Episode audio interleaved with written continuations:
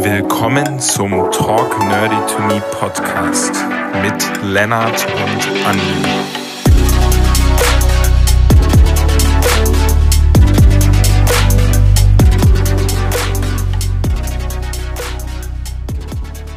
Herzlich willkommen zu Talk Nerdy to Me, der wahrscheinlich nerdigste Podcast, bei dem wir, Andi und ich, tief in die Leidenschaften unserer GästInnen und Gäste einsteigen. Und unser heutiger Gast oder heutige Gästin übt ihre Leidenschaft im Freien aus und damit ist sie nicht alleine. Und zwar teilt sie diese Leidenschaft mit circa 900.000 weiteren Menschen in Deutschland. Und ähnlich wie einige unserer anderen Gäste produziert sie auch etwas. Und zwar Obst und Gemüse. Die liebe Aui ist Mitglied in einem Kleingarten oder auch Schrebergarten genannt. Und sie bewirtschaftet diesen Kleingarten mit ihren Freundinnen und Freunden und ob die Gemüse- und Obstproduktion im Vordergrund steht oder worum es ihr beim Kleingärtnern eigentlich geht, erzählt sie uns gleich.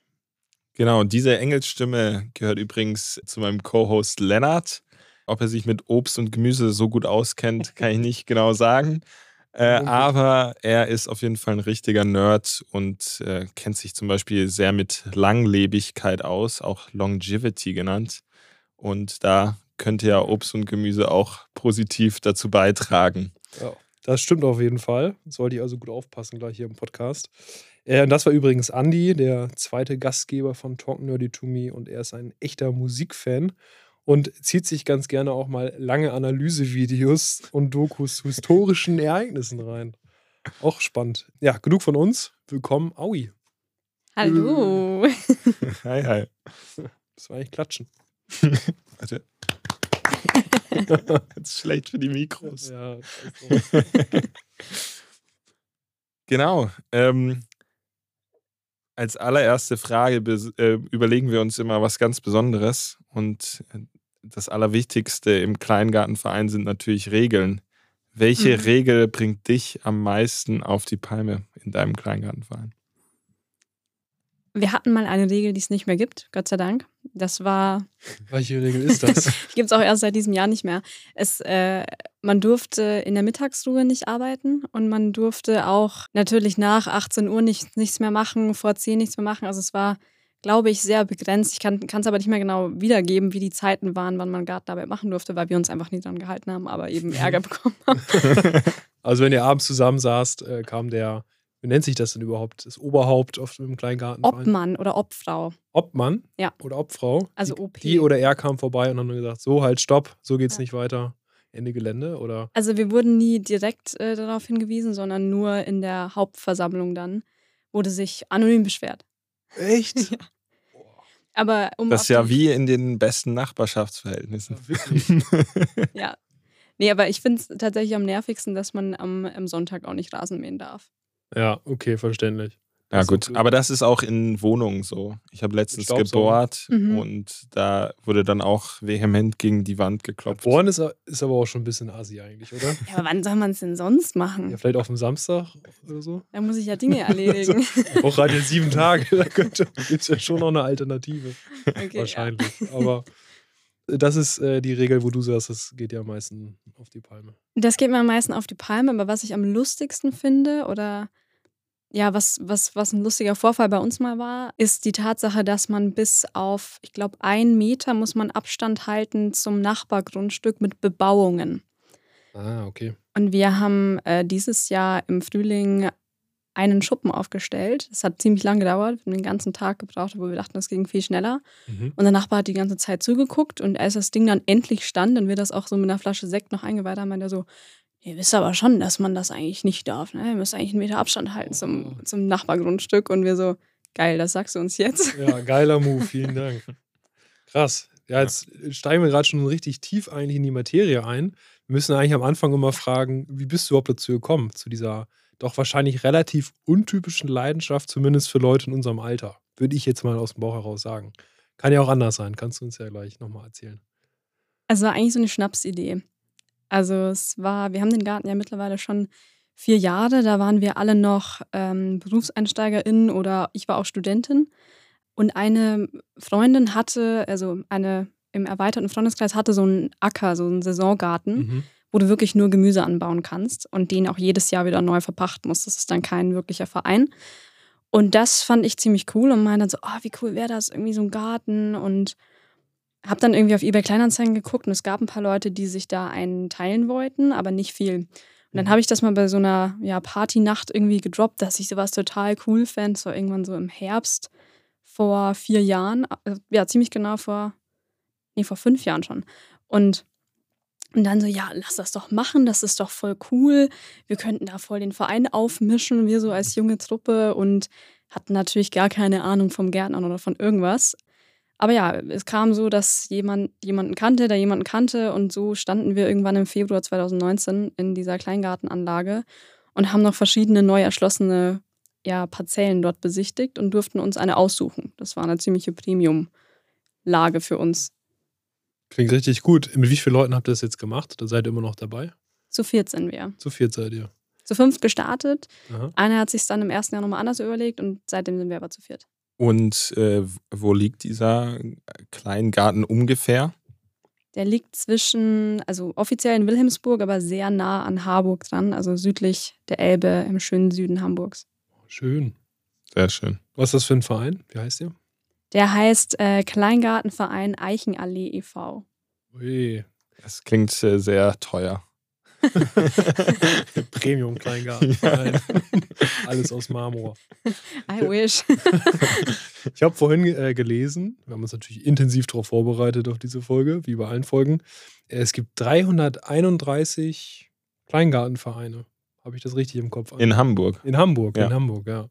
Fand ich schon wahnsinnig viel und gerade im Intro haben wir auch gesagt, 900.000 MitgliederInnen in ganz Deutschland ist ja schon echt ein, ein sehr groß vertretenes Hobby oder Leidenschaft. Die Frage ist natürlich, wie groß ein Kleingartenverein sein muss. Vielleicht ist es. Meinst du, es gibt dann immer eine, nur einen Garten? Eine Parzelle? ja, genau. Ich sage ein Kleingarten, ja. Ja, okay. Und dieser Kleingartenverein, wie groß ist der? Wie kann man sich das, wie kann man sich das vorstellen? Ist der alt eingesessen oder eher ein neuerer Verein? Also wie groß der insgesamt von der Fläche ist, kann ich dir nicht sagen. Aber ich habe das Gefühl, es gibt schon welche, die sind so groß wie so ein ganzes Stadtviertel. Ja. Und manche sind vielleicht eher so wie so, so ein Block oder so. Mhm. Und so Mitgliederanzahl circa? Oder Parzellenanzahl Parzellen vielleicht auch. Gut. Boah, ihr fragt mich Sachen. Also wir sind Nummer 91, Parzelle 91 und wir sind neu erschlossen worden. Deshalb gehe ich jetzt mal davon aus, dass wir nicht mehr als so 120 Parzellen haben. Okay. Gutes Stichwort, Parzelle 91. Ich habe gerade noch gesehen, ihr habt auch einen Instagram-Kanal. Also für alle, die mal Interesse haben, nach der Folge reinzuschauen, Instagram Parzelle 91 abchecken. Spannend, schaue ich euch gleich mal an. Jetzt eigentlich zum Wichtigsten, eurem Garten, eurem Kleingarten. Wie sieht der aus? Weil da kann man ja viel machen und ja, wir haben jetzt schon gehört, dass ihr einen Schuppen habt, aber viel mehr können wir uns noch nicht vorstellen unter eurem Kleingarten. Mhm. Was habt ihr da alles drin gemacht? Also man muss immer so ein bisschen vom Look unterscheiden zwischen den alten und äh, neuen Parzellen. Also wir haben eine, die neu erschlossen wurde und das war, als wir das bekommen haben, wirklich nur ein Stück Rasen. Und da konnten wir alles drauf machen. Du hast auch ein paar Verpflichtungen, was du dann da drauf machen musst. Die meisten äh, Gärten sind aber bestehen schon sehr, sehr lange und da ist dann viel Altbestand drauf.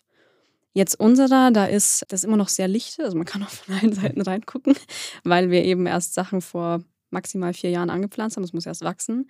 Wir haben da eine große Laube drauf. Man darf nicht Hütte sagen, das heißt mhm. Laube im äh, Schrebergarten-Jargon. Und äh, einen kleinen Schuppen, eine Terrasse, auf die wir sehr stolz sind, fünf Beete, Gemüsebeete, äh, ein Apfelbaum äh, und ein Haufen Obststräucher und so Blumenstauden. Und eine Komposttoilette, ganz wichtig, auch Marke ist, es, ist es typisch, dass man eine Komposttoilette da hat oder untypisch? Es ist schon typisch. Ich würde sagen, die meisten typischen Kleingärtner haben wie so eine Art Campingtoilette. Mhm. Aber wir wollten eher so ja, Goldeimer-Style Komposttoilette. Das haben wir jetzt gemacht, cool. was man auch von den Festivals kennt. Und dann verwendet ihr den Kompost danach auch wieder? Das tun wir auch, ja. Das ist auch innerhalb unserer Gru Gruppe umstritten, ob wir das tun sollten. das Deswegen ist der Fünfte ausgestiegen oder die Fünfte. Und, äh, ich glaube, haben wir jetzt noch nicht geklärt, wie groß ist äh, euer Garten? Knapp 300 Quadratmeter. Boah, der ist schon echt ziemlich groß. Ja, doch, kann man schon gut was mit anfangen. Und mit was bestellt ihr dann die Felder, um in, in, im Jargon zu sprechen? Bestellt in der Landwirtschaft. ähm, wir haben da jetzt gerade ähm, angebaut, also jedes Jahr ein bisschen was anderes. Also wir machen Permakultur, keine Monokultur. Und gerade ist da angebaut oder war da angebaut, es ist ja jetzt schon Herbst, viele Dinge sind schon abgeerntet. Verschiedene Sorten Kohl, Kartoffeln, Mangold. Man, kennt ihr Mangold? Ja. Ja? Man muss, deswegen lacht Anni auch gerade. Wir drei kennen uns auch schon ein bisschen und Kohl scheint das absolute Lieblingsgemüse zu sein von Aui. Dementsprechend. Ja. Welche Sorten Kohl habt ihr angebaut? Du wartest schon sehr lang, dass du die Frage stellen kannst, oder?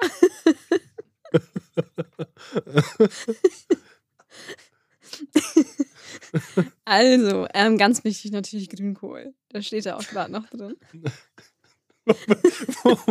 Haust du dich nicht so weg, Andi? ich habe mich eingesteigert. Also Grünkohl das ist. Grünkohl Ist, it ist ja dann auch bald die Erntezeit eigentlich, oder? Genau, also tatsächlich ist er schon früher fertig. Okay. Ähm, der wird ja auch in Spanien und so. also Man sagt ja, äh, der muss einmal frieren, dass, Mm. das, dass der dann erntereif ist. Stimmt aber gar nicht, muss der gar nicht. Das Mhm. ist irgendwie so ein deutscher Brauch, dass man sagt, man wartet einmal Gefrierpunkt ab und dann erntet man. Aber eigentlich kann man den schon früher ernten. Und deswegen Mhm. haben wir jetzt auch schon was davon geerntet. Rotkohl haben wir auch noch. Äh, wir hatten Blumenkohl, der ist abgeerntet. Wir hatten Brokkoli, zählt, glaube ich, auch streng genommen zu den Kohlsorten. Wir haben es auch mal äh, also probiert mit so wilder Brokkoli, wilder Blumenkohl, so die, die, der Hipsterkohl dann sozusagen. Mhm. Das hat aber leider nicht so gut funktioniert. Mangold haben wir immer. Wir hatten mal rote Beete, Sellerie, äh, Lauch oder Frühlingszwiebeln. Jetzt muss ich kurz gedanklich die Beete äh, vor mir vor Augen führen. ähm, ja, Karotten, Kartoffeln. Habt ihr auch Obst? Obst haben wir Obststräucher, also so ein paar Beeren. Stachelbeeren, Johannisbeeren und einen kleinen Apfelbaum. Der hat dieses Jahr zum ersten Mal getragen. Haben wir vor fünf Jahren, nee, vor vier Jahren da eingepflanzt. Das ist ein gutes Stichwort. Ich habe auch Bremer ähm, Kleingartenäpfel für euch mitgebracht. Und die sind auch so klein, weil die aus dem kleinen Garten sind. Wahrscheinlich, äh, wenn wir mit diesem Witz weiter fortfahren wollen, schon, ja. Und äh, habt ihr dann so eine Aufgabenteilung? Also einer kümmert sich um Mhm. das Rasenmähen, die andere Person kümmert sich um Obst, die andere Person kümmert sich um Gemüse. Ist das bei euch so aufgeteilt oder jeder? Es gibt schon eine Aufteilung, also jetzt nicht genau so. Ähm, Ja. Bei mir liegt eigentlich alles, was so Obst Kohl. und Gemüse, äh, Kohl. Äh, Obst- und Gemüseanbau liegt so bei mir, so Kräuterhexe ist da der Ja. Spitzname. Dann haben wir die Bauaufsicht, das macht Lea. Also immer, wenn es Mhm. darum geht, eine Terrasse, Schuppen und so weiter. Das macht vor allen Dingen Lea, dass sie das irgendwie koordiniert und überlegt, was müssen wir da einkaufen, fährt dann immer zu, zu den Baumärkten. Macht sie meistens zusammen mit äh, Christina, die aber hauptsächlich bei uns alles rund um Inneneinrichtung macht, also Mhm. diese Laube einzurichten äh, und ein paar tolle äh, Gadgets vorbeizubringen. Also wir haben zum Beispiel so einen Weinkühler. Teilweise ist diese Cool. Laube fancier eingerichtet als meine Wohnung. ja Eichen, Eichenallee oder so. Ja, genau. Es zieht sich durch. Und äh, Johannes ist unser Außenminister. Äh, das Oh. heißt, der ist äh, Der pflegt die diplomatischen Beziehungen mit den Nachbarn? Oder? ganz genau, ja. Ah. Habt ihr auch eine Flagge gehisst? Noch nicht. Wir hätten so gern einen Fahnenmast. Das ist schon eigentlich ein Must-Have im Schrebergarten. Ein Must-Have? Ja. was, was für eine Fahne wollt ihr dann hissen? Also wir würden gerne äh, so eine Regenbogenflagge hissen Ah, ja, okay. und, ähm, und eine St. Pauli-Flagge würde ich gerne noch dazu packen. Habt ihr gerade den Wortwitz verstanden? Was? Kannst du den bitte wiederholen? Ein, ein Must-Have. Ja, ja, das Ich check ihn Stimmt. immer noch nicht. Must. Ein Must. Oh, wow. Also, Andi ist heute wieder richtig am Perform, ich merke schon. Ja, wir sind heute sehr gut drauf, auf jeden Fall. Und Ja. wenn ihr jetzt so eine Terrasse baut, Hm. jetzt bei dem Beispiel zu bleiben, gibt es doch wahrscheinlich auch wahnsinnig viele Regeln, oder? Ja, äh, wir haben uns natürlich vorher wieder nicht informiert, was wir dürfen und was nicht. Und wir hatten Glück, dass die Terrasse, eigentlich wäre sie zu groß, aber unsere Hütte oder halt Laube ist im Mhm. Verhältnis zu den anderen Lauben relativ klein. Du darfst also insgesamt nur einen gewissen Prozentsatz deiner Parzelle bebauen. Und die meisten haben eben schon so große Lauben, zum Beispiel zum zweiten Stockwerk, wo man dann auch drin pennen kann, dass die Terrasse dann nicht mehr so groß sein darf. Aber Mhm. weil unsere Laube so ein bisschen kleiner ist von der Grundfläche, durften wir dann eine Terrasse, die nochmal eigentlich genauso groß ist wie die Grundfläche der Laube. Und wenn ihr jetzt plant, etwas Neues anzubauen oder aufzubauen, guckt ihr ins Regelwerk und schaut, ob das Ganze möglich ist oder kann man da jemanden fragen? Offizielle Antwort, ja, natürlich gucken wir da rein. und eigentlich, ja, machen wir einfach. Ähm, Wenn es jetzt wirklich was ist, wo wir uns ja nicht sicher sind, fragen wir mal den Nachbarn die Nachbarn, die schon lange da sind, die haben da immer einen ganz guten Überblick, was man ja. darf und was so Grauzone ist. Also was man quasi eigentlich nicht darf, aber wo sich jetzt auch keiner beschwert. Also musstet ihr den Schuppen nicht wieder abbauen? Nee, Gott sei Dank. Okay. Wir, haben, wir hatten auch noch sowas mit der Wasserstelle, die wir da haben. Also das ist ja so ein Wasseranschluss. Und eigentlich haben alle noch so eine zweite Leitung verlegt, dass sie halt hinterhalb von der Laube nochmal Wasser haben. Mhm. Darf man eigentlich auch nicht. Weil, wissen wir jetzt auch nur, weil bei uns einmal die Leitung undicht war und wir so eine Wasserfontäne im Garten hatten. Regeln sind auch eine sehr gute Überleitung zu unserem ersten Spiel. dem Wahr- oder Falsch-Spiel, äh, das Lennart und ich gleich mit dir spielen werden. Geil. Und zwar äh, werden wir dir Kleingartenregeln vorlesen. Und äh, du musst uns dann sagen, ob, die, ob wir uns die ausgedacht haben oder ob die tatsächlich existieren. Sind, sind das so Regeln von so Deutsch, deutschlandweit gültig? Oder? Äh, das sind teilweise von einzelnen Kleingartenvereinen aus Hamburg und Berlin oder aus äh, dem Bundeskleingartengesetz. Mhm. Okay. Bist du bereit? Let's go. okay, Lennart, fang du mal an. Okay. Die Laube darf nur 24 Quadratmeter groß sein. Wahr oder falsch? Falsch. Nee, ist tatsächlich wahr. Zumindest laut dem Berliner Kleingarten.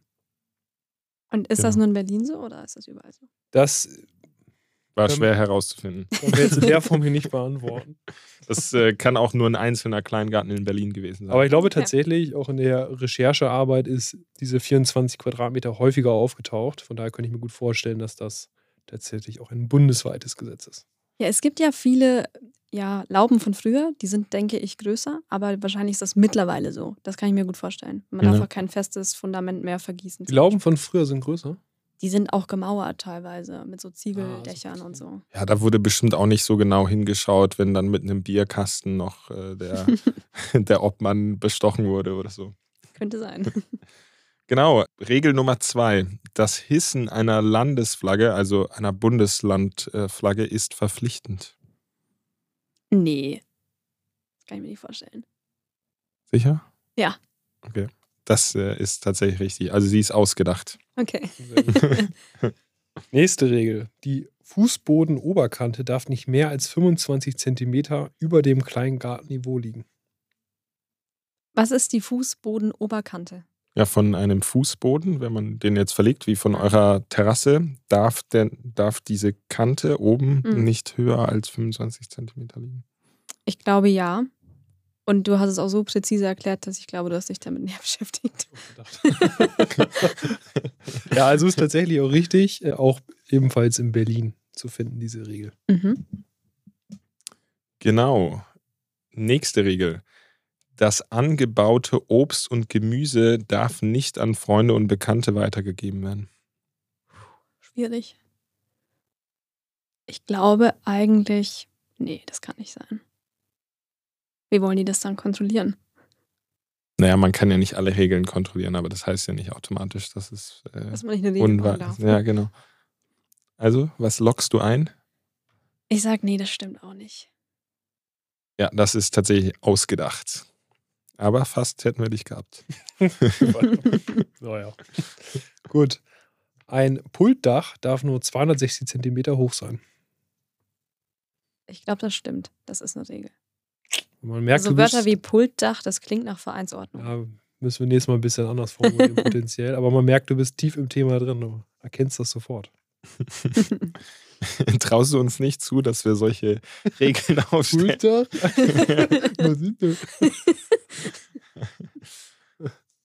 Die Laube darf nicht so ausgestattet sein, dass man darin wohnen könnte. Tricky. Ich glaube, man darf nicht drin wohnen, das ist die Regel, aber man darf sie bestimmt so ausstatten. Nee. Scheiße. Das steht tatsächlich im Bundeskleingartengesetz, dass die Laube nicht so ausgestattet sein darf, dass man darin wohnen könnte. Man darf wohl ab und zu notfalls darin übernachten. Behelfsmäßig, übernachten. übernachten. Aber die grundlegende Intention des Ganzen geht darum, dass Leute nicht langfristig und dauerhaft da wohnen. Mhm. Weil das ja eigentlich am Grundgedanken des Schrebergartens vorbeigeht. Ja, genau. Zumindest laut unserer Recherche. So, next one. Zwischen dem 1. April und Ende Oktober ist das Fällen gänzlich verboten. Das Fällen Das Fällen. von Bäumen? Ja. Nee, glaube ich nicht. Auch. Doch. Oh Gott. Ist tatsächlich verboten, zumindest laut einem Hamburger Kleingarten. Und da vielleicht eine ganz kurze Zwischenfrage, wenn ich darf. Oh, das muss ich mir meinem Verein sagen. Sind diese Regeln, weißt du vielleicht rein zufällig, ob das diese Regeln sehr stark unterschiedlich sind zwischen einzelnen Vereinen oder ist es eher, gibt flächendeckende grundsätzliche Regeln und jeder macht so ein bisschen noch sein einzelnes Ding? Also es gibt auf jeden Fall, ähm, ich weiß, dass bei unserem Verein sehr viel vom, auf, von Landesebene, von Landesbundebene kommt. Also der Landesgartenverbund oder Verband Hamburg, der gibt da den Rahmen vor. Und ich glaube, wie das Ganze dann umgesetzt und kontrolliert wird, obliegt dann wieder dem Verein. Mhm. Aber ich könnte mir vorstellen, dass diese Heckenhöhen schon einheitlich über Hamburg geregelt sind. Eine Norm sozusagen. Ist auch gut so. Ja, Vernünftig, ne? Wo kämen wir sonst hin? Genau, ähm, wie die, diese nächste Regel auch sehr vernünftig ist. Im Teich dürfen nur einheimische Fischarten gehalten werden.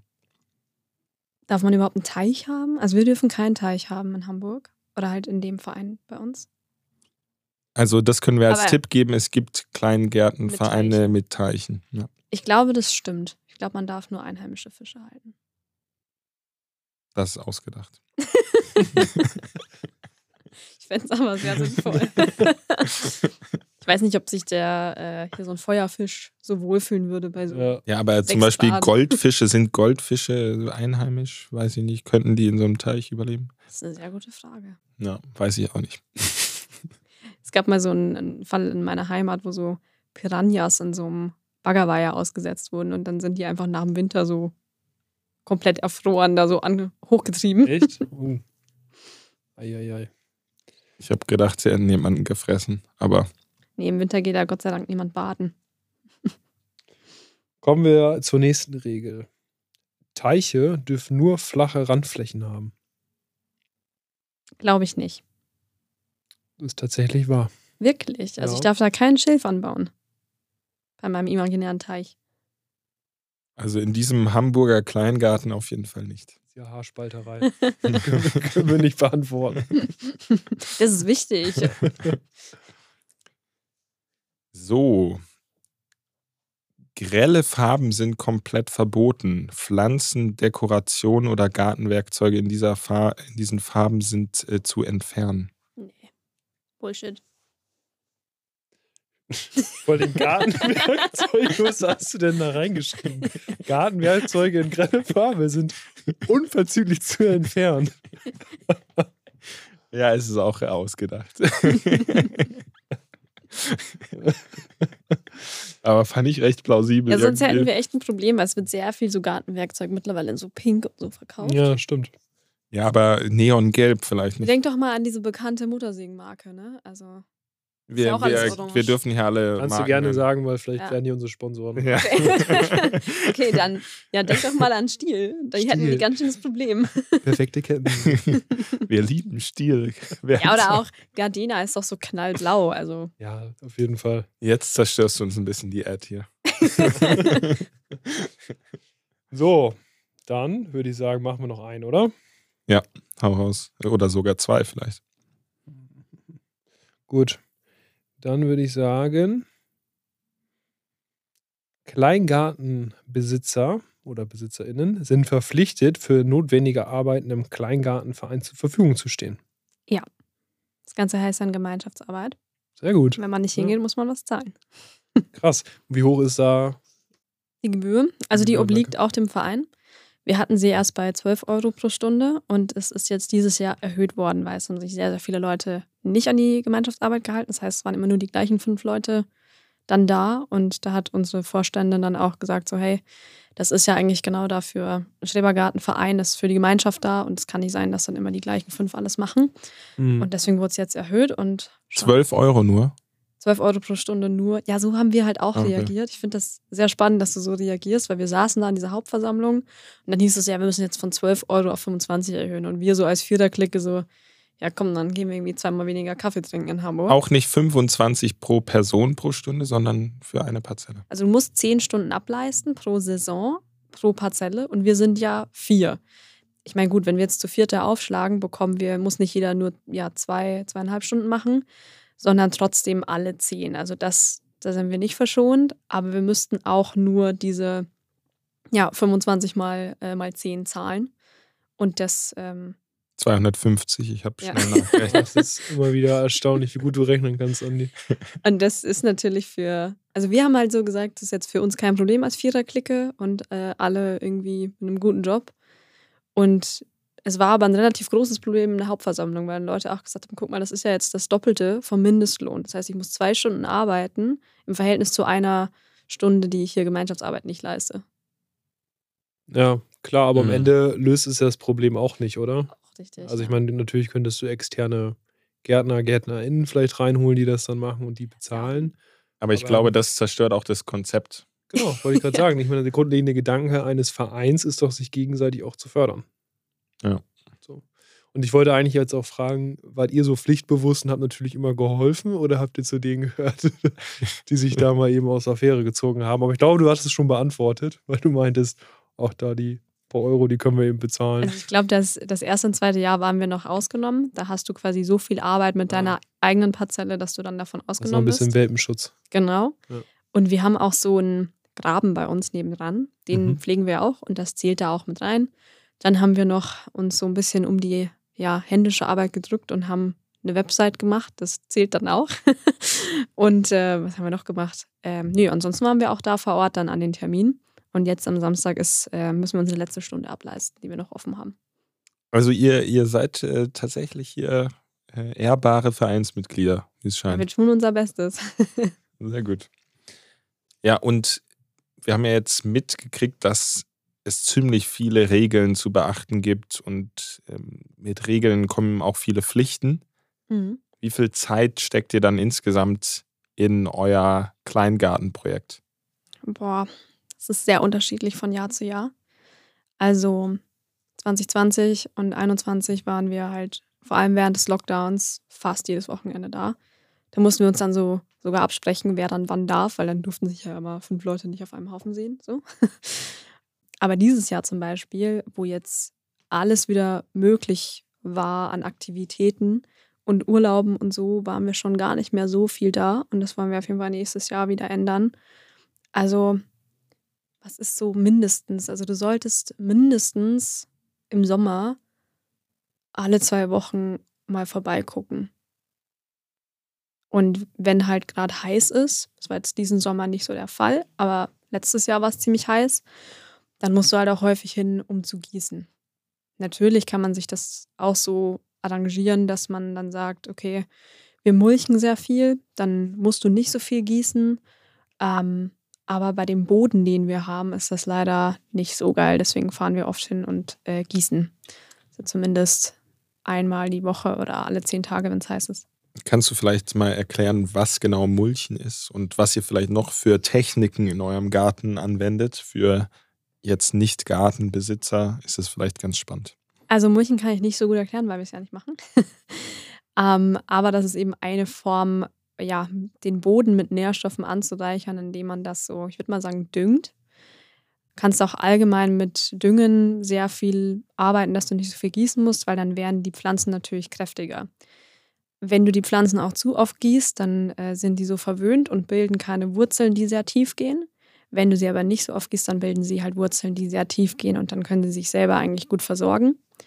Und was du im Endeffekt am Anfang machst, also ich sag mal so im, im Februar, da fängst du an, ähm, Jungpflanzen vorzuziehen. Das heißt, da säst du zu Hause auf der Fensterbank ähm, Saatgut in so kleine Erdschälchen ein und äh, ziehst dir so kleine Gemüsepflanzen vor.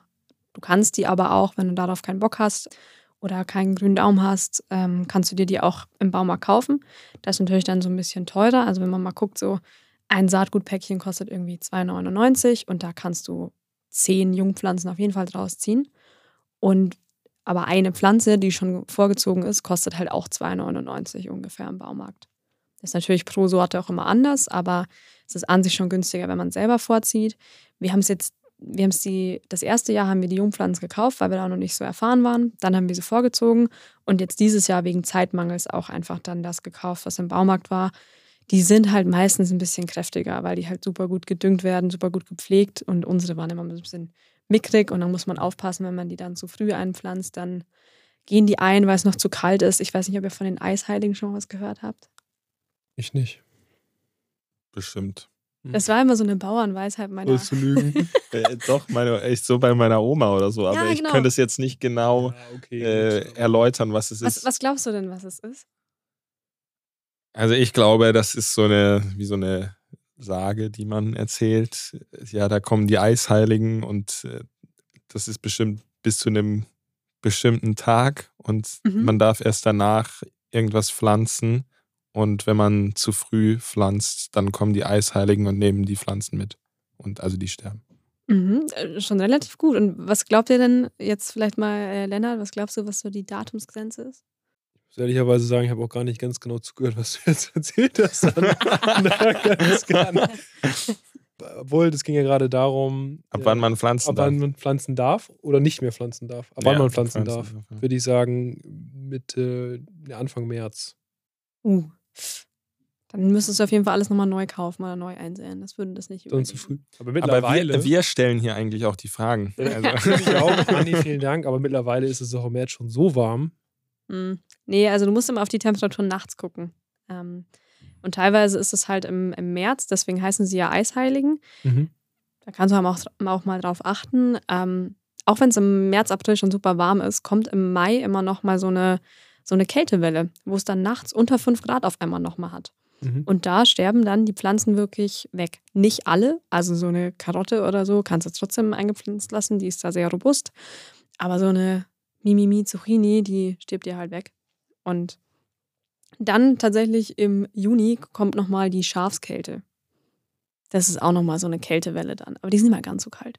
Wo hast du das alles ge gelernt oder dich da eingelesen oder hast du Habe ich von viel? meiner Mom. Ah ja, mit, dein, mit deiner Mom. Okay. Also die, das, das war nie so eine große Gärtnerin, die hat auch angefangen zu gärtnern, als ich angefangen habe zu gärtnern. Aber die kennt halt schon immer diese Wetter-Bauernweisheiten. Wann ist jetzt genau die Grenze? Wann ist der Stichtag? ich würde immer sagen, nach dem 15. Mai bist du safe.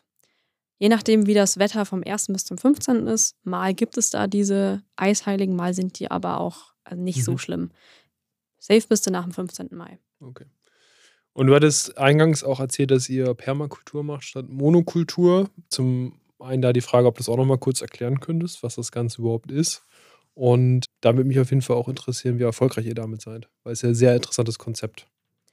Ja, gefährliches Halbwissen auf jeden Fall hier. Ähm, eine Sache nagelt sie uns fest, beim Rest gefährliches Halbwissen. Ähm, ja, Monokultur heißt, du pflanzt innerhalb eines Beetes oder innerhalb einer Ackerfläche komplett das gleiche Gemüse an und zwar jedes Jahr immer wieder das gleiche.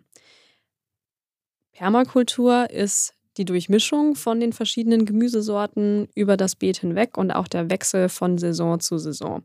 Warum macht man das? Wenn du, ja, jede Pflanze zieht unterschiedliche Nährstoffe aus dem Boden, braucht unterschiedlich viele Nährstoffe, braucht eher eine, eine lockere oder eher einen festeren Boden, obwohl die meisten wollen eigentlich lockeren Boden.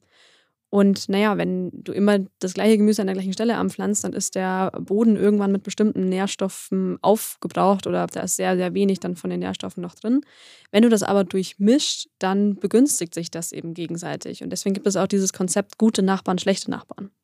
Das heißt, äh, es gibt jetzt zum Beispiel die äh, Karotte, die ist mit relativ viel kombinierbar, kann man relativ viele Sachen daneben pflanzen und es bedingt sich gut. Es gibt aber auch Sachen, die wachsen dann nicht so gut daneben. Und es ist ja auch so, wie ich es zumindest mal gelesen äh, habe oder Doku drüber geschaut habe, dass die sich gegenseitig auch schützen. Das heißt, brauchen nicht so viel ja. Pestizide, sind also viel resilienter auch gegenüber den Gefahren in der Natur. Apropos Thematik Permakultur, äh, was mir auf jeden Fall auch interessieren würde beim Anbau von Gemüsesorten, ich bin da ja nicht ganz so tief drin in dem Thema wie du.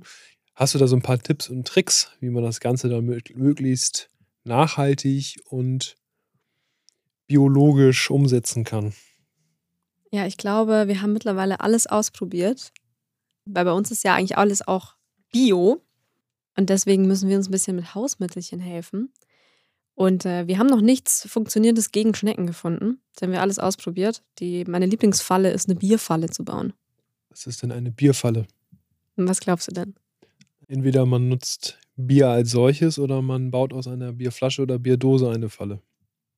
Man nutzt Bier als solches. Also es lockt Schnecken an, dass sie dann da reinkriechen und da reinfallen und dann ertrinken. Hat bisher nicht so gut funktioniert. Dann ertrinken? Mhm. Klingt aber nicht so nett. Ja, also gegen Schnecken, ich, da bin ich auch nicht mehr nett. okay. Es ist, also zuerst kommen die Läuse, dann kommen die Ameisen, dann kommen die Schnecken und dann ist Herbst. Das ist schon so eine richtig Dann schwarze die Liste. Pilze. Meine Mom hatte auch ein Schneckenproblem in ihrem Garten. Gefühlt haben alle ein Schneckenproblem, oder? Irgendwie. Ja, Mhm. und äh, die hat das hinbekommen, indem sie so große Hausschnecken irgendwo gefunden hat und dann mal eine mitgenommen hat. Was ist denn eine Hausschnecke? Also so eine Schnecke mit Haus halt. Hab ich jetzt auch. Das Leute, die die Schnecke als Haustier haben. Ich habe jetzt so an Gary von SpongeBob. Er ist auch eine Hausschnecke, weil die ein Schneckenhaus hat. Riesenpanzer. Ähm, Ja, so Weinbergschnecken, so heißen die Ja. großen. ja, genau. Ich weiß nicht, ob das die Sorte ist. Sie hat auch sogar eine, die so einen blauen Körper hat. Uh, Da gibt es eine, eine Sorte, die so einen blauen Schneckenkörper hat. Und bei diesen Schnecken ist anscheinend der Vorteil, dass die nur die Salatblätter und so weiter reinigen, aber nicht auffressen. mhm. Und ich glaube, die fressen auch so kleine Nacktschnecken dann. Und äh, dadurch gibt es. Also der beste Tipp gegen Schnecken sind Laufenten. Aber wir dürfen leider Stimmt. keine Enten bei uns halten. Ja. Weil die fressen die einfach. Stimmt, ein Kumpel von mir hat, hat sich auch ein großes Grundstück gekauft und dann auch sich extra Laufenden geholt, aber die haben wohl übelst genervt und sind auch mal weggeflogen. Also die sind tatsächlich auch geflogen. Jetzt nicht weit geflogen, aber die sind. Äh, halt die können doch nur laufen. Nee, tatsächlich anscheinend nicht. Also sind dann über den Zaun rüber und weg, Weg. waren sie. Und dann kam irgendwann der Jäger und dann Oha. haben sie gegessen. hab's Entenbahn. schneiden wir raus. Ente ist sauer. Ja, das ist sauer. Ja, also einen coolen Tipp habe ich noch gegen Blattläuse. Ähm, wir haben auch mal Schwarztee ausprobiert. Das heißt, du machst einfach so eine Masse an schwarzem Tee, lässt den abkühlen und gießt damit deine Pflanzen. Das hat okayisch funktioniert. Und was am besten funktioniert hat, ist Brennnesseljauche. Das ist so Mhm. mein Nonplusultra-Tipp. Kennt ihr das? Nö. Also Brennnessel in Wasser aufkochen oder einlegen und dann drüber. Einfach kippen. einlegen. Du, ja, ich wollte schon sagen, erntest, du pflückst Brennnesseln, packst die in so eine Wanne und gießt die mit Wasser auf und lässt das ziehen.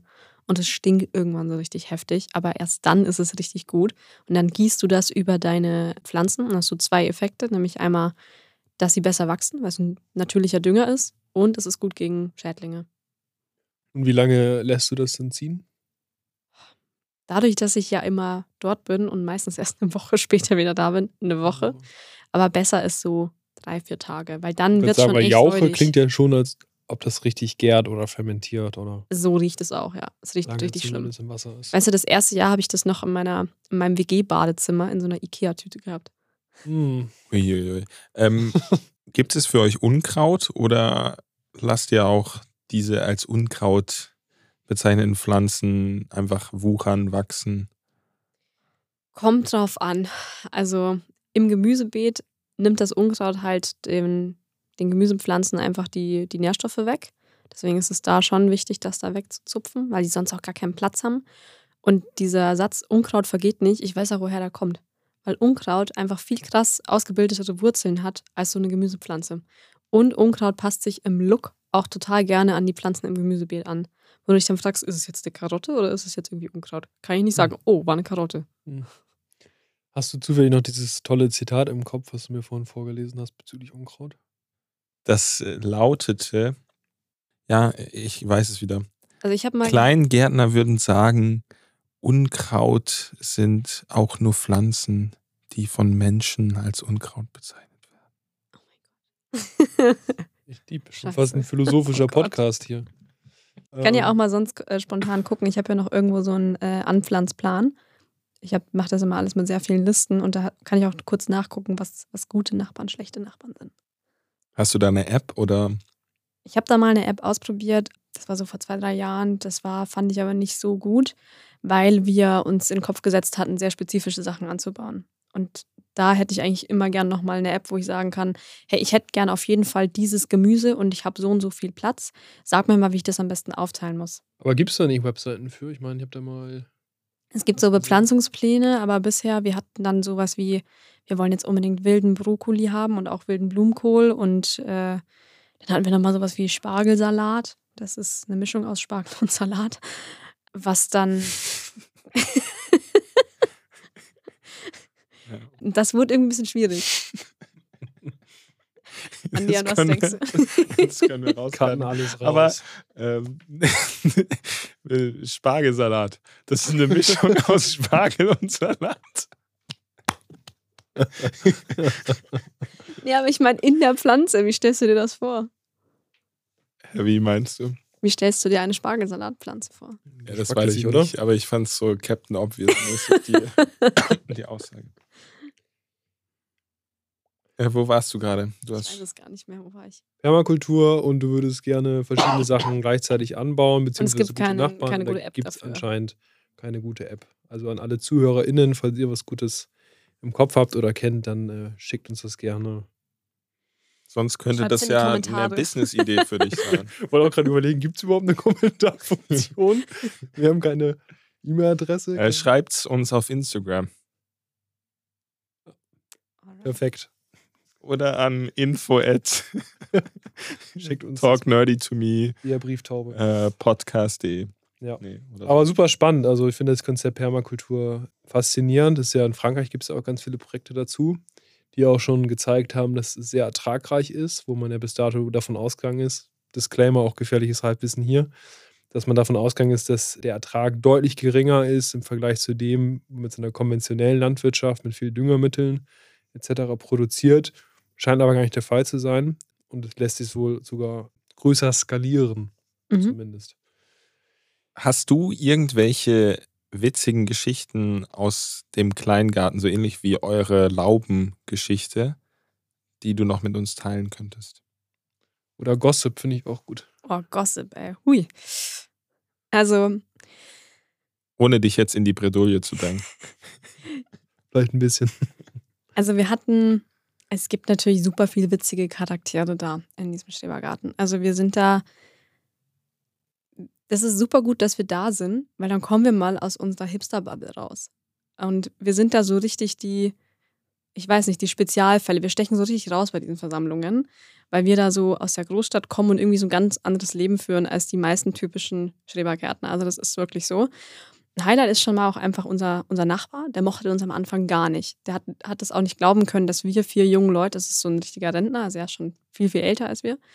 Und der hat das gar nicht glauben können, dass, äh, dass wir das Ding jetzt da gemietet haben. Und hat dann tatsächlich nachgefragt, weil er das nicht geglaubt hat, weil wir den ersten Abend da gegrillt haben und so. Und das fand er gar nicht toll. Aber nach äh, vier Jahren sind wir jetzt auch richtig gut befreundet. Und ist das der Nachbar, der einen Monat neben eurer Baustelle gestanden hat und dann erst, als es fertig war, gesagt hat? Also einen? Monat nicht, es war nur der Tag über, aber ja, der war das. Der war das. das War auch- das noch in der Zeit, als ihr euch noch nicht so gut Wollte ich gerade sagen. Nee, das war. Seid ihr euch sicher, dass er euch mag?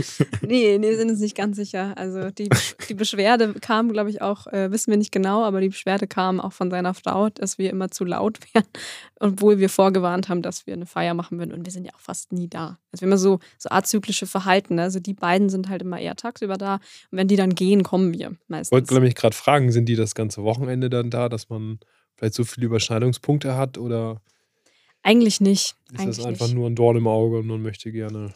Natürlich möchte jeder Schrebergärtner eigentlich ganz viel Ruhe und dass der Nachbar überhaupt nicht sich bemerkbar macht.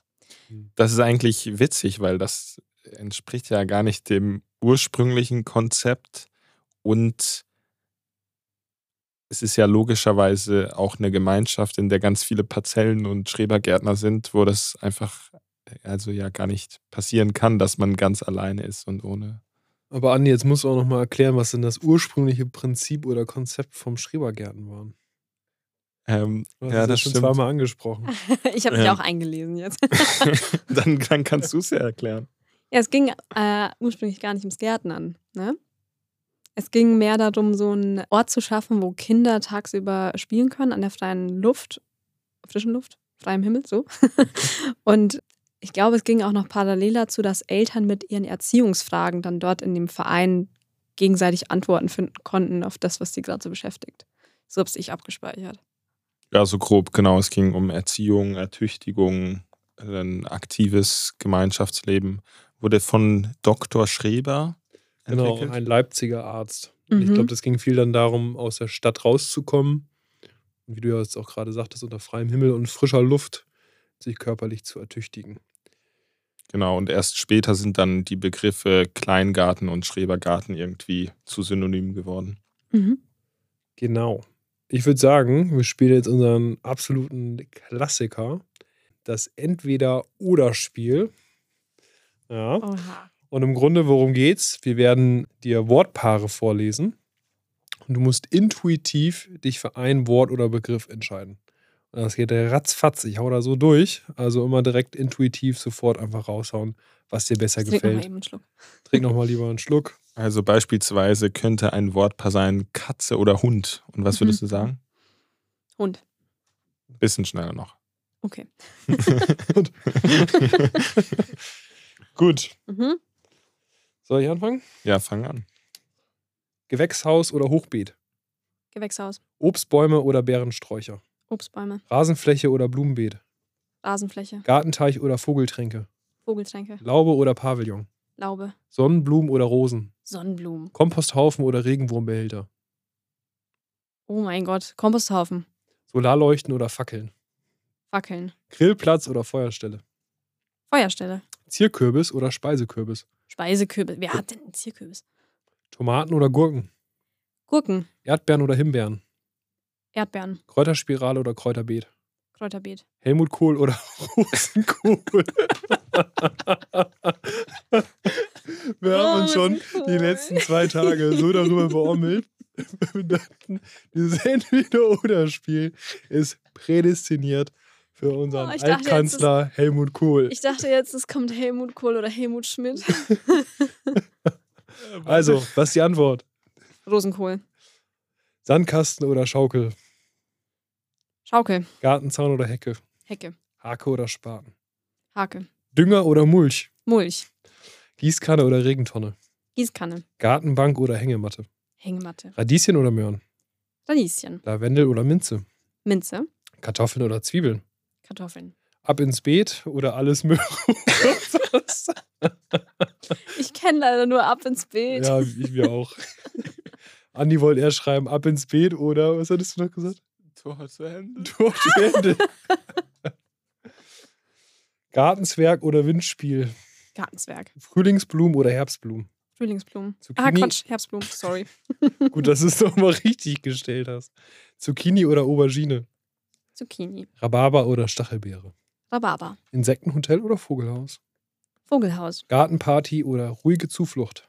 Gartenparty. Selbst angebaut oder gekauft? Selbst angebaut. That's it. Nice. Ja, also an manchen ähm, Antworten hat man auf. Bist du gedanklich immer noch bei Love Island oder was war das? Helmut Kohl.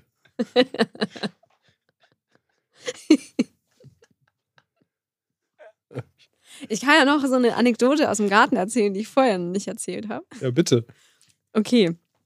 Also eine Anekdote ähm, war, ich muss Komm nicht mehr aus dem Lachen raus. Gleich in die stille Ecke.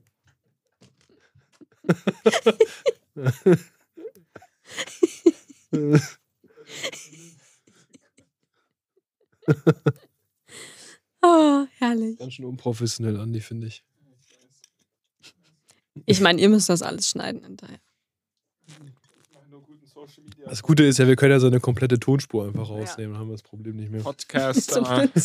Podcaster stirbt vor Lachen, ist, ist die Story dahinter. Ich wollte noch eine typische Schrebergarten-Anekdote erzählen, Bitte, ja. Die so ein bisschen zum Lachen ist, die aber sehr typisch für einen Schrebergarten ist, so wie man sich vorstellt. Wir hatten Hauptversammlung und ähm, wie es eben immer so ist, es gibt ein bisschen Streit zwischen den einzelnen Mitgliedern. Ähm, sind dann, dann sind einige nicht so happy mit dem, was der Vorstand macht und äh, andere wollen dann Vorstand sein und so. Und meistens ist es so eine kleine Gruppe, die sich dann gegen mehrere Leute total aufbäumt. Und dann war es so, wir hatten die Hauptversammlung und es wurde ein Antrag gestellt, dass der Vorstand, ich weiß nicht, ob man entlassen sagen kann, aber abbestellt wird. Und dann muss natürlich ein Ersatz gewählt werden. Und dann haben sich ungefähr drei Leute oder vier alle aufstellen lassen. Das war genau diese Gruppe, die diesen Vorstand nicht mehr wollte haben sich aufstellen lassen, dass man die wählen konnte. Sie waren aber alle nicht da bei der Hauptversammlung. Ist ja richtig wie ein Putschversuch. Ja, ja, sowas. Ist ja wie House of Cards im. Garten. Wahnsinn, krass. Da gab es auch noch eine Vorgeschichte. Also ich bin da auch zu, zu wenig tief drin, aber da kann man so richtig, ich sage immer, das wäre ein besseres Drehbuch als die Discounter. Jesus, das ist ja, also wie, Jesus. Jesus und Maria. Jesus Christ. Jesus Christ, Superstar. Du hast auf jeden Fall hier gute Geschäftsideen. Zum einen die App, dann noch diese Serie, die man auch ähm, Das, über den wo Kleingarten. du vorhin meintest, es gibt ja bestimmte Charaktere, muss ich auch direkt Mhm. an The Office denken oder Stromberg. Ja, Und dann ja. halt nur im, im im Schrebergarten. das gab es da bestimmt. auch Gab's schon mal, ne? glaube ich, ja. Das erinnert mich so ein bisschen wie, ach, wie hieß der nochmal früher auf RTL oder Super Ja, RTL? ab Dieser- ins Beet ist ja auch so ein bisschen fast schon nee, so. Mann. Nee, das ist mehr so Porträt Ja, genau, Gärten, es ist oder? Reality. Ja, Reality-TV, aber die waren auch so Aber ein es bisschen. gab Ab ins Beet ist Aber das es Instagram der Öffentlich-Rechtlichen, wenn es um Gärten geht. Hätte ich jetzt gesagt. Das lief doch auf Vox. Ja. Echt? Aber das, es gab Dann verwechsel mal- ich das. Okay. Also wir haben nur Trash-TV hier reingenommen bei uns Okay. in- ins Spiel. Aber es gab das doch mal mit Campern. Wie hieß das denn noch? Das lief auch, glaube ich, bei RTL. So Die vor Camper hieß das doch, oder? Atze. Hieß das nicht einfach die Camper? Das kann sein, ja. Die haben doch später mal Werbung gemacht für die Bratwürste, für die Brutzler. Das wäre auch äh, gut für den Schrebergarten. Da wird viel gegrillt. Mit der WG ist mir gerade was eingefallen, was vielleicht noch die bessere Story gewesen wäre. So zum Thema Projektmanagement. Wie fängt man denn mit so einem Garten an? Wir haben völlig falsch angefangen. Wir haben als allererstes Mal ein Beet aufgestellt und Gemüse angepflanzt. Mhm. Wir hatten keinen Wasseranschluss. Also was Mhm. wir gemacht haben, ist mit den Gießkannen, die haben wir zu Hause aufgefüllt oder im Büro, hatten die im Auto und sind mit den vollen Gießkannen zum Garten gefahren. Wie, was? Habt ihr da sonst keinen kein Wasseranschluss im kompletten Kleingartenverein? Doch, Oder? das haben wir auch einmal gemacht, dass wir bei der Nachbarin dann so Wasser abgezapft haben und haben sofort Anschluss bekommen, wir würden ihr ja Wasser klauen. Ja, jetzt hast du hier so ein 20 und dann zapfen wir da ein paar Kubikmeter ab. So einfach ist das nicht. Okay. Muss einfach ein Antrag gestellt werden. Ich sag dir, heute würden sie auch niemandem mehr Wasser abgeben. Das sind die Regeln des Kleingartens. Ja, okay. Ja, spannend. Äh, das führt mich eigentlich auch noch zu der Frage: Hast du so ein paar Tipps und ja, Tricks jetzt nicht, aber hast du Tipps? No-Gos als Newstarter im Kleingarten-Business. Ja, nicht zuerst mit dem Gemüse anfangen. Erstmal Ja, eine das finde ich einen sehr guten Tipp. Genau. Was hast du noch für Tipps? Nicht Wasserschnorren bei den Nachbarn, weil sonst gibt es Anschiss. Genau. Nicht Rasenmähen am Sonntag. Wir Oh haben ja, einmal stimmt. versucht, das zu machen und haben, wollten vorher noch fragen und sind in das Vereinsheim und so, ja, dürfen wir ausnahmsweise sonntags äh, mähen? Die haben uns angeguckt, also wollten wir eine Leiche im Garten vergraben. Mhm. Also das nicht. Ja, ansonsten gibt es jetzt eigentlich nicht so viele Regeln, die man von Anfang oder was man irgendwie falsch machen könnte. Also einfach mal anfangen und dann lernt man das schon. Habt ihr mal eine fette Gartenparty gemacht bei euch? Oder Wir machen jedes Jahr eine große Gartenparty. was heißt groß? Zwei. Wir fangen immer an mit einer Session, so ein Opening. Und das ist dann, wo Freunde, Freundesfreunde kommen, um wirklich zu helfen im Garten, Mhm. um den wieder season ready zu machen. Und dann wird halt danach gegrillt. Mhm. Das ist immer so ein bisschen entspannter. Und dann gibt es immer ein oder zwei Geburtstage im Sommer. Und das größte Event ist eigentlich unser Pre-Dockville-Brunch. Das, okay. Der Garten ist ja in der Nähe vom Dockville-Gelände und da gehen wir jedes Jahr hin. Also das Mhm. ist ein Festival in Hamburg. Mhm. Und da machen wir dann immer ein kleines äh, Vorglühen. Da gibt es immer so eine Slushy-Maschine, die dann mit Eis und Alkohol befüllt wird. Fancy. Alter, krass. Klingt cool. Was ich auf jeden Fall sehr spannend fand bei dem Entweder-Oder-Spiel ist, dass du bei manchen Antworten extrem leidenschaftlich geantwortet hast, bei Themen, wo ich gar keine Leidenschaft hätte. Also, und also. Also die ganzen Fragen mit Kohl oder? Nee, welche, auf was, ist, was ist dir Ähm, aufgefallen? ist? Ähm, da, da, da, da. Kartoffeln oder Zwiebeln? Äh, zum Beispiel Zierkürbis. Das, nee, das geht ja gar nicht. Das, Oder, das sowas. Konzept Zierkürbis verstehe ich auch einfach nicht. Verstehe ich auch nicht. Ich habe auch letztens gesehen im Lidl-Prospekt, du kannst jetzt Zierkürbisse kaufen, wo ein Gesicht aufgemalt ist. Für, ich glaube, drei Euro. Stellt sich erstmal die Frage, wer kauft das? Und zweitens, wer bemalt die denn auch? Ja, apparently kauft ja- das ja jemand, sonst wäre das ja, Ja, nicht in dem total, Prospekt. klar, natürlich. Wie lange hält sich so ein Zierkürbis? ziemlich lang. Also hier die Muffins, die, das sind ja Pumpkin Spice Muffins, dürft ihr gerne probieren, die ich euch mitgebracht habe. Oh, fantastisch. Also für unsere ZuhörerInnen, die das jetzt nicht sehen, die liebe Aui hat uns drei, sogar zweieinhalb leckere, selbstgebackene Muffins mitgebracht. Wir auf jeden Fall gleich mal probieren. Sehen sehr gut aus. Vielen Dank. Ja, gerne. Und das sind ja, wie gesagt, Pumpkin Spice Muffins und den Kürbis, den hatte ich jetzt, glaube ich, schon seit zwei Monaten oder so bei mir zu Hause Ah. rumliegen. Ja, dann äh, freut man sich richtig drauf, reinzubeißen, wenn der Kürbis schon ein paar Monate alt ist. Also man lernt wirklich sehr doll, wie man Sachen haltbar machen kann. Deswegen hier. Ja, was ist das hier überhaupt? Andi hält gerade ein Einmachglas in der Hand. Das sind äh, ja eingelegte Karotten. Das ist so wie wenn du ja eingelegte Karotten, so Karotten im Glas im Supermarkt kaufst, nur viel geiler. Aber ist das so fermentiert oder ist es. Nee, es ist einfach nur sauer eingelegt, so ein Sauer bisschen wie eingelegt wie Essiggurken. Gurken. Genau. Also da, ich sehe noch Pfeffer, Zwiebeln, ähm, wie nennt sich das? Lorbeerblatt? Ist das ein Genau. Lorbeerblatt? Okay. Ja, Andi, wieso, also Mach doch mal auf. erklär doch mal ein bisschen, was du gerade siehst. Was spürst du? Was siehst du? Ja, Also ich habe die ein Einmachglas mit goldenem Deckel in der Hand. Also, Könnte auch ein Marmeladenglas sein. Und ähm, darin sehe ich Karotten, die ein bisschen unregelmäßiger aussehen, als man das so aus dem Supermarkt kennt, würde ich sagen. Mhm. Die sind teilweise auch eher gelblich und gar nicht so orange. Und eben Zwiebel, Pfeffer und irgendeine, irgendeine Flüssigkeit. Was, was ist das? Essig? Es ist ja eine Mischung Essig, äh, Wasser, Salz, ein bisschen Süße. So die Richtung. Aber ja, ich mache das ganz gern mit allen kleinen Karotten, also alle, die so ein bisschen durchs Norm schöne Karottenraster fallen. Die sind dann auch immer zu klein zum Schälen oder zu nervig, die zu schälen. Und deswegen packe ich die meistens dann in so ein Einmachglas. Und die gelbe, die du gesehen hast, das ist einfach eine andere Sorte. Also es gibt ja nicht nur orange Karotten oder gelbe Möhren, wie man sie, glaube ich, fachmännisch nennt, sondern auch andere Farben, nämlich lila oder eben gelb oder sogar weiß. Ja, diese lilanen hatte ich irgendwo auch schon mal gesehen. Ja, die Gibt es jetzt auch gerade wieder über im Supermarkt wegen Halloween, komischerweise.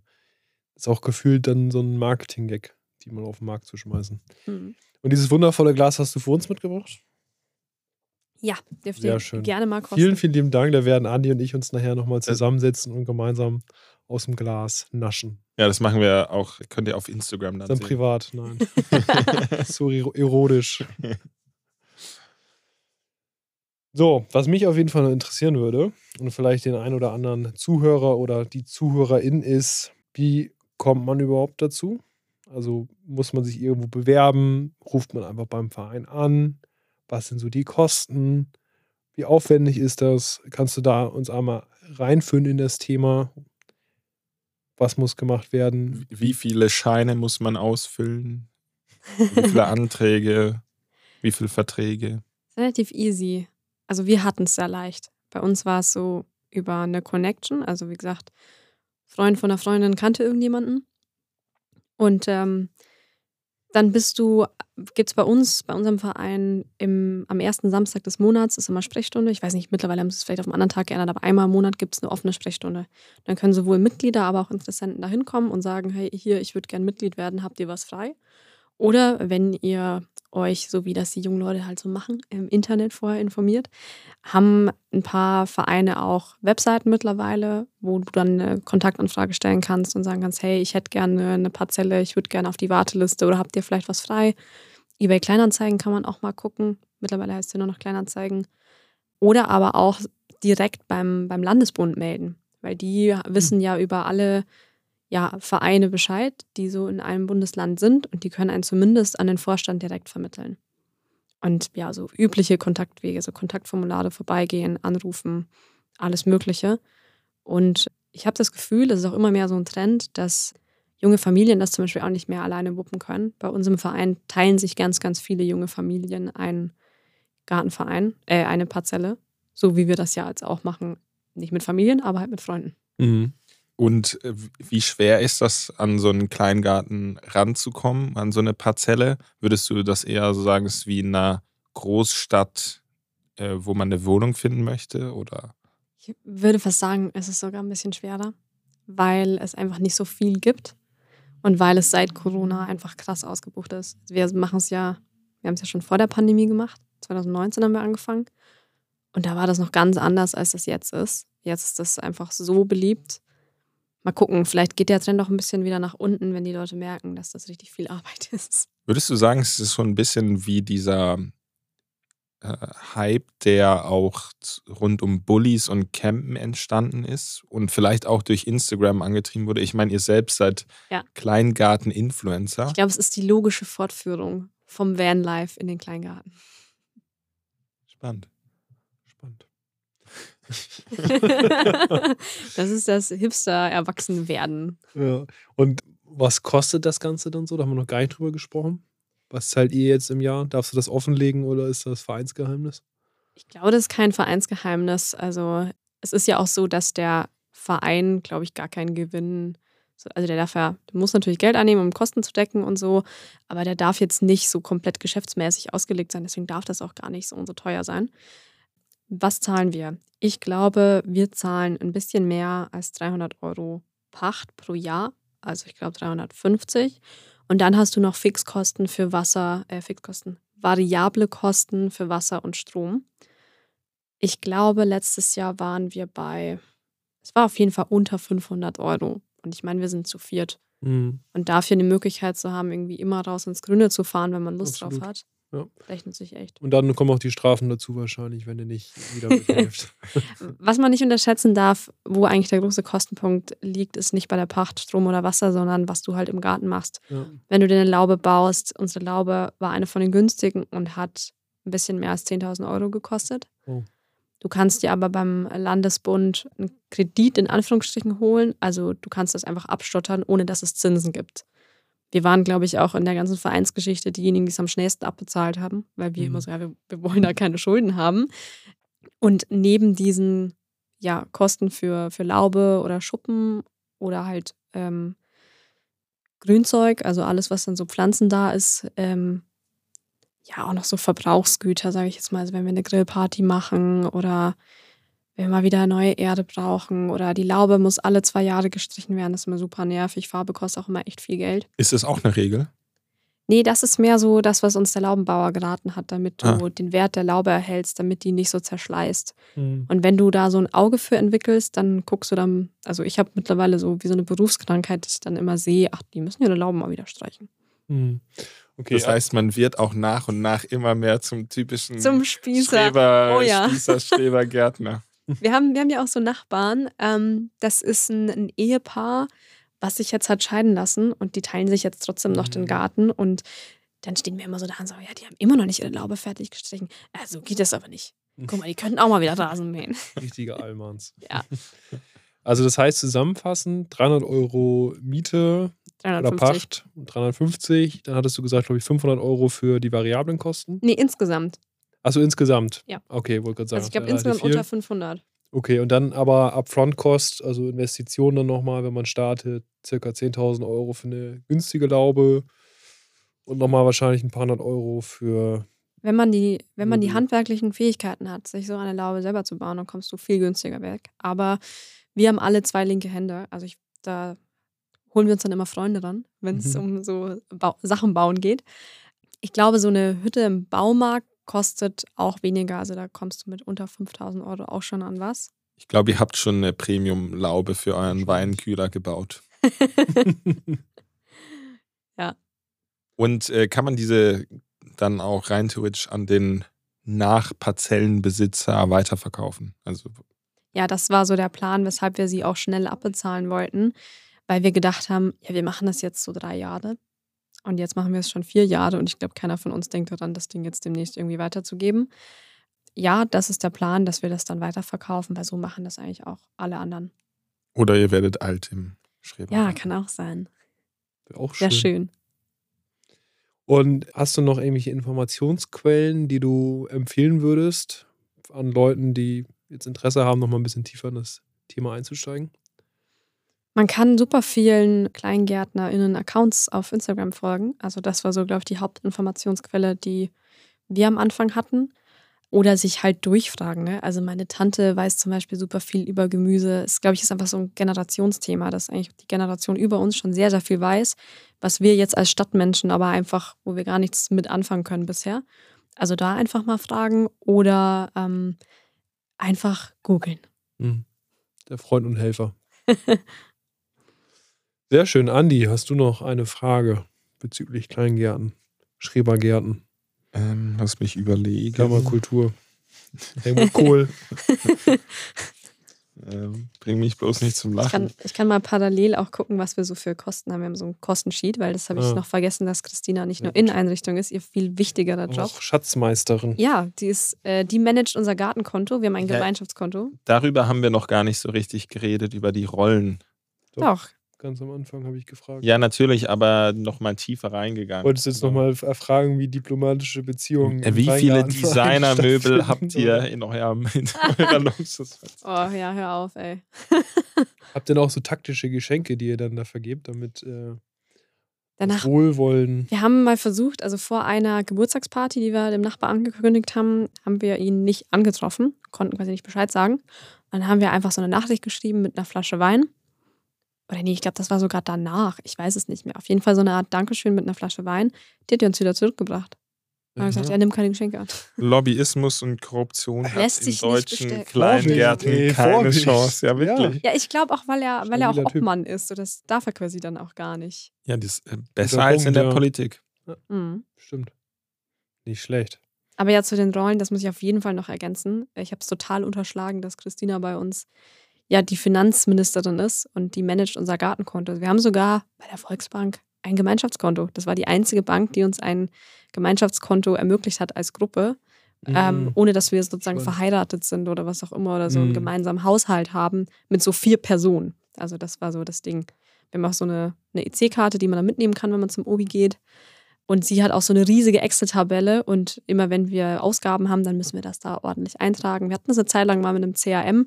Das haben wir dann wieder ad acta gelegt. Hat Mhm. keiner so richtig genutzt. Ja, Volksbank und Obi, neue Sponsoren für diesen Podcast, potenziell auch. Meldet euch bei uns. Meldet euch. Ja, ich glaube, wir sind durch. Vielen Dank, dass du heute deine Leidenschaft mit uns geteilt hast. War auf jeden Fall sehr spannend und auch noch steckt viel mehr drin, als ich erwartet habe in so einem kleinen Garten und allem, was dazu gehört. Genau. Ich bin gespannt, wie es weitergeht. Wir werden auf jeden Fall Parzelle 91 weiter auf Instagram verfolgen. Das ist eine gute Motivation, da mal wieder mehr zu posten. Yes, please. Dürfen wir auch mal vorbeikommen? Natürlich, ihr seid herzlich zum Grillen Darf es auch nichts anderes sagen, jetzt gerade hier. Sehr schön. Perfekt, ja, vielen lieben Dank. Fand ich auch super, super spannend. Ähm, Ja. Tschüss. Ciao. Tschüss. Vielen Dank.